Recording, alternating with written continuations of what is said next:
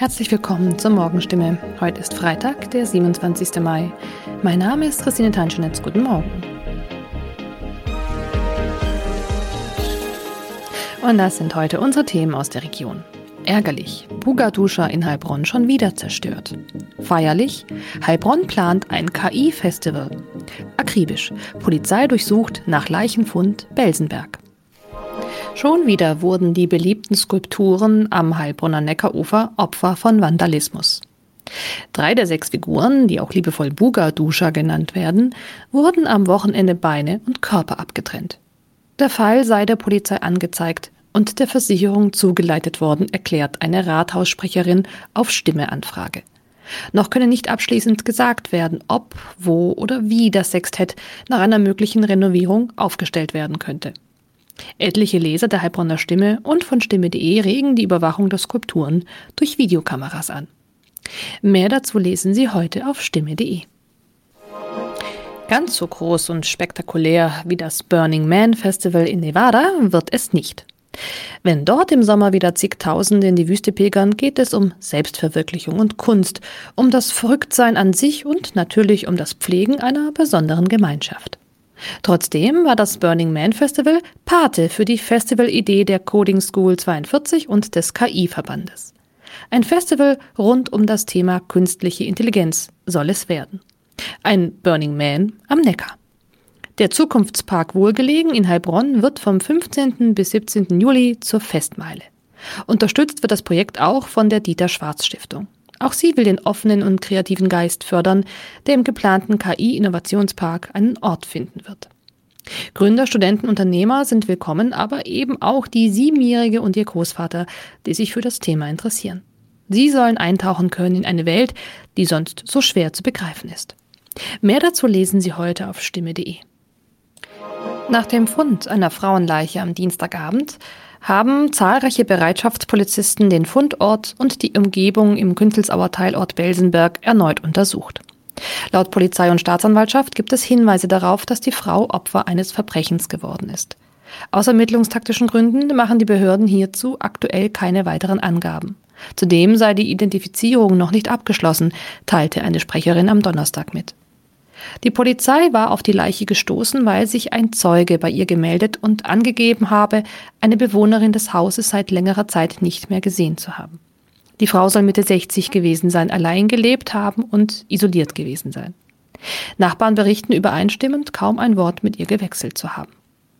Zeugen, die in Belsenberg verdächtige Wahrnehmungen gemacht haben oder sachdienliche Hinweise geben können, werden gebeten, sich beim Hinweistelefon der Kriminalpolizei Heilbronn zu melden. Mehr dazu lesen Sie auf stimme.de. Soweit die Nachrichten aus der Region. Unser Thema des Tages heute auf stimme.de widmet sich dem ganz alltäglichen Kampf um den Parkplatz. Haben Sie Kritik, Fragen oder Anregungen zu unserem Podcast? Dann schicken Sie einfach eine E-Mail an podcast.stimme.de. Weiter geht es hier mit Nachrichten aus Deutschland und der Welt mit unseren Kollegen und Kolleginnen aus Berlin. Vielen Dank und einen schönen guten Morgen. Ich bin Sabrina Frangos und das sind heute unsere Themen aus Deutschland und der Welt. Streit über Waffengesetze in den USA, Russland verstärkt Angriffe in der Ukraine und Promi-Prozess auf der Zielgeraden. Nach dem tödlichen Massaker an einer Grundschule im US-Bundesstaat Texas ist in den USA ja erneut der politische Streit über strengere Waffengesetze ausgebrochen. Bei einer Pressekonferenz kam es zum Eklat und zu Beschimpfungen.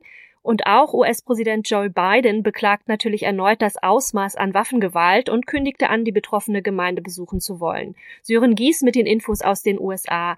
Tut sich denn eigentlich irgendwas im Streit über strengere Waffengesetze? Ja und nein. Der Senatsfraktionschef der Demokraten Chuck Schumer hat gleich zwei Gesetzesvorlagen für verschärfte Überprüfungen von Waffenkäufern vorgestellt, aber das ist reiner Aktionismus, weil völlig klar ist, dass die Republikaner um Mitch McConnell nicht mitspielen werden. Schumer selbst gibt zu, dass ähnliche Anläufe in der jüngeren Vergangenheit Vergangenheit immer an der republikanischen Blockade gescheitert sind. Und das gleiche Polittheater wird sich in den kommenden Tagen auch in der anderen Parlamentskammer abspielen, dem Repräsentantenhaus. Da wird sich wieder mal gar nichts tun, aber beide Seiten können das prima im Wahlkampf nutzen. Es ist ein zutiefst zynisches Trauerspiel. Nun werden ja auch immer mehr Einzelheiten bekannt, wie zum Beispiel der zeitliche Ablauf der Tragödie. Gibt es denn inzwischen auch Erkenntnisse zu einem Motiv? Nein, da tappen die Ermittler total im Dunkeln. Man sollte da wohl auch keine großen Fortschritte erwarten. Der Todesschütze war nämlich anscheinend geradezu die Verkörperung der Wortkarten Kargheit. Entsprechend hat sich selbst sein Großvater in einem Fernsehinterview geäußert. He didn't talk very much. We never did have a sein Enkel sei sehr ruhig gewesen, habe kaum gesprochen und richtige Konversationen hätten einfach nicht stattgefunden und das, obwohl der junge Mann seit einiger Zeit bei seinen Großeltern gewohnt hatte. Es gibt ja wohl auch eine Verbindung nach Deutschland, genauer gesagt nach Hessen. Was hat es denn damit eigentlich auf sich? Ja, diese Verbindung scheint eher zufälliger Natur zu sein. Der Schütze und ein 15 Jahre altes Mädchen aus Frankfurt waren sich vor reichlich zwei Wochen offenbar im Internet über den Weg gelaufen, wenn man so will, bei einer Social-Media-App, von der ich mal ganz stark annehme, dass es sich um Facebook handelt. Seitdem hatten sie einen regen regen Austausch samt täglichen FaceTime-Videoanrufen. Sie sagt, er habe happy auf sie gewirkt in den Gesprächen und sie in Deutschland besuchen wollen. Da wurden wohl sogar schon Pläne geschmiedet. Im Osten der Ukraine verstärkt die russische Armee offenbar ihre Angriffe und auch Russland berichtet von Angriffen aus der Ukraine. Ulf Mauder ist in Kiew und weiß mehr. Ja, drei Monate Krieg in der Ukraine. Wie ist denn der Alltag in Kiew zurzeit? Tatsächlich sind inzwischen wieder viele Menschen in die Stadt zurückgekehrt. Zwar meint Bürgermeister Klitschko, die Menschen sollten lieber noch bleiben, wo es sicherer ist. Aber in der Metro zum Beispiel ist es im Berufsverkehr schon wieder rappelvoll. Die Menschen essen auch in den Restaurants und in Cafés. Die Sommerterrassen sind geöffnet. Es ist also stellenweise wenig zu spüren davon, dass das Land im Krieg ist. Dabei ist vor allem in Kiews Vororten viel zerstört, aber auch hier in der Stadt sind Gebäude von russischen Raketen getroffen worden und das ist durchaus alles sichtbar. Die Menschen versuchen ja, so gut es geht, in einer Kriegssituation zu leben, gehen also arbeiten, einkaufen. Wie steht's denn aber eigentlich mit der allgemeinen Versorgung, also mit Lebensmitteln oder auch Strom? Ja, es gibt weiter jeden Tag Luftalarm, weil hier in der Hauptstadt Militärobjekte und Kommandostellen sind, die potenziell immer Ziele russischer Raketen sind. Die Versorgung mit Lebensmitteln ist gut, aber die Menschen klagen vor allem, dass es kein Benzin gibt. Notfalls will ja jeder mit dem Auto flüchten können und das ist im Moment nicht möglich. Es gibt auch viele Stromausfälle und am Abend wird immer noch schlagartig alles ruhig, weil es hier eine Sperrstunde gibt. Nachts sollte sich niemand auf der Straße aufhalten halten. Und wie erleben die Menschen vor Ort derzeit die Situation? Also haben die überhaupt noch Hoffnung auf einen schnellen Waffenstillstand? Der Krieg geht an niemanden spurlos vorbei. Die Gefahr ist weiter allgegenwärtig. Die Hauptstädter bangen vor allem um ihre Landsleute im Osten des Landes, die ja unter ständigem Beschuss russischer Truppen stehen. Viele hier in der Hauptstadt haben selbst Luftangriffe erlebt, zum Beispiel in der Metro Schutz gesucht. Die Hoffnung auf ein Ende des Krieges gibt es natürlich, aber diejenigen, die ich gesprochen habe, machen sich auch wenig Illusionen, dass Kremlchef Putin das Land jetzt einfach in Ruhe lässt. Vor allem ist die Angst vor dem Winter groß, weil Russland dann den Gashahn abdrehen könnte. Seit sechs Wochen liefern sich die Hollywood-Stars Johnny Depp und Amber Heard vor einem US-Gericht ja eine Schlammschlacht. Dabei geht es ja auch um Vorwürfe von Gewalt und Missbrauch. Jetzt läuft allerdings der Countdown im Rosenkrieg. Heute werden nämlich die Abschlussplädoyers erwartet. Und dann geht der Fall an die sieben Geschworenen. Tina Eck ist in den USA und weiß mehr. Ab nächster Woche Dienstag berät ja nun die Jury. Ist denn ein Trend zu erkennen? Also ja, wäre Debs Karriere zum Beispiel besiegelt, wenn Hurt jetzt Recht bekommt? Äh, nun, ein Trend ist da äh, ganz schwer abzusehen. Äh, dieser Fall bewegt sich ja zwischen der MeToo-Bewegung und einem berühmten Promi eben, der seine Ex quasi als äh, psychisch gestört beschreibt. Äh, die Geschworenen haben nun viele Wochen äh, Zeit gehabt und beiden Seiten zugehört. Aber wie und wann sie entscheiden werden, das steht wirklich in den Sternen.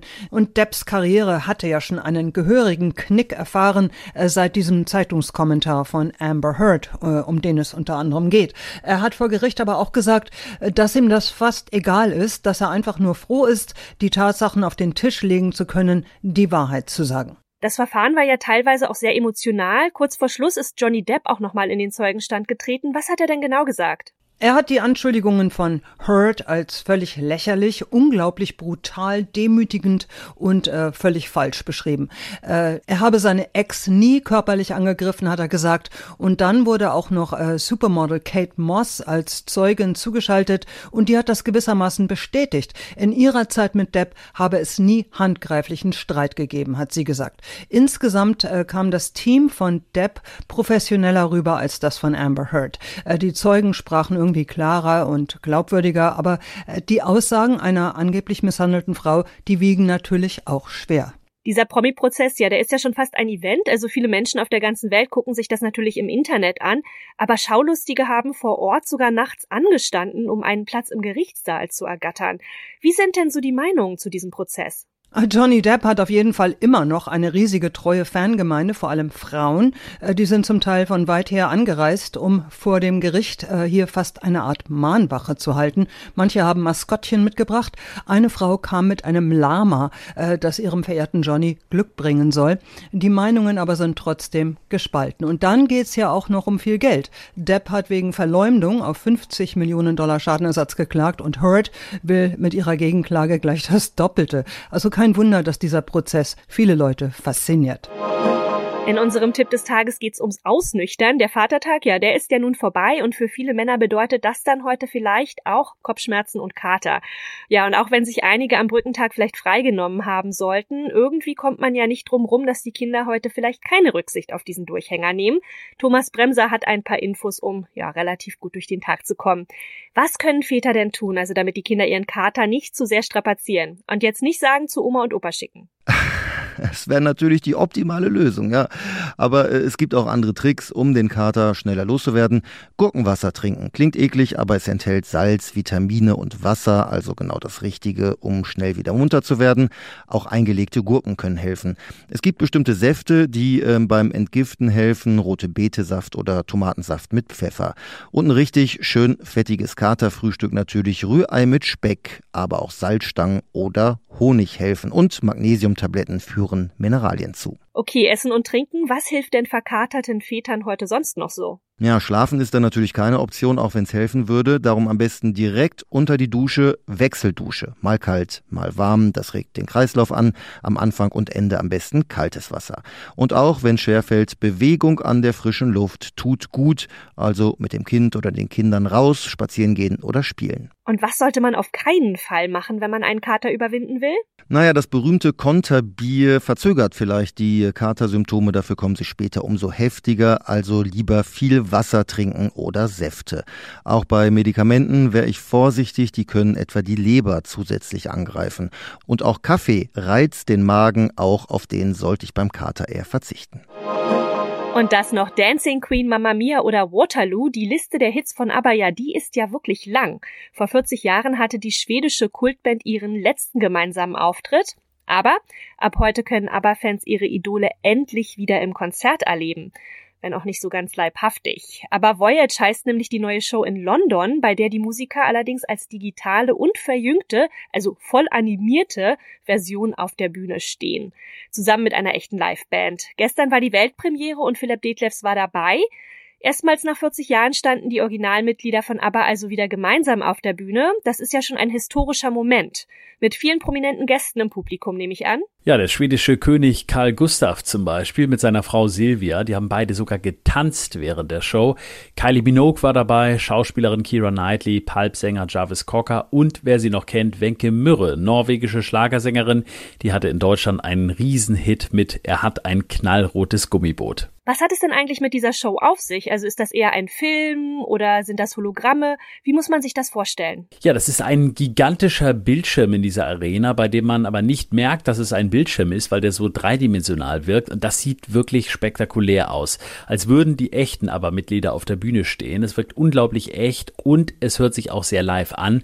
Der Gesang kommt zwar vom Band, von alten aber Studioaufnahmen, aber dazu spielt eine zehnköpfige Liveband und das vermischt sich wirklich so gut, dass man das Gefühl hat, dass man ein echtes Live-Konzert erlebt. Nur, dass Björn, Benny, Agneta und Frieda eben nicht Anfang Mitte 70 sind, sondern um die 30, als sie gerade auf ihrem Karrierehöhepunkt waren. Und wie wird das Ganze technisch gemacht? Also die Details zu erklären würde wahrscheinlich zu lange dauern. Björn Olveus von ABBA hat mir gesagt, er kann selbst auch nicht erklären, wie das genau funktioniert. Aber was man dazu sagen kann, alle vier Originalmitglieder sind dafür in Motion Capture Anzüge geschlüpft und haben wochenlang vor 160 Kameras getanzt und gesungen, um die Bewegungen und die Mimik aufzuzeichnen. Und dieses Material wurde dann genutzt, um am Computer diese sehr viel jüngeren Avatare zu kreieren. Verantwortlich dafür war Industrial Light and Magic. Das ist die Firma von Star Wars Schöpfer George Lucas. Und wenn man die Show sieht, dann weiß man auch, warum die damit beauftragt wurden. Hat's dir denn gefallen? Ich fand es absolut großartig. Als ich zum ersten Mal davon gehört hatte, dachte ich noch, hm, das klingt eher komisch, wenn da künstliche ABBA-Imitate auf die Bühne projiziert werden. Aber ich habe mich gestern eines Besseren belehren lassen. Das ist wirklich eine beeindruckende Show und wenn man die Musik von ABBA auch nur ein bisschen mag, dann würde ich sagen, ist das eigentlich ein absolutes Muss. Einige Leute hatten Tränen in den Augen gestern, weil sie so bewegt davon waren und ansonsten war das einfach eine richtige große Party gestern und es hat echt Spaß gemacht. Das war's von mir. Ich bin Sabrina Frangos und ich wünsche Ihnen noch einen schönen Tag. Bis morgen.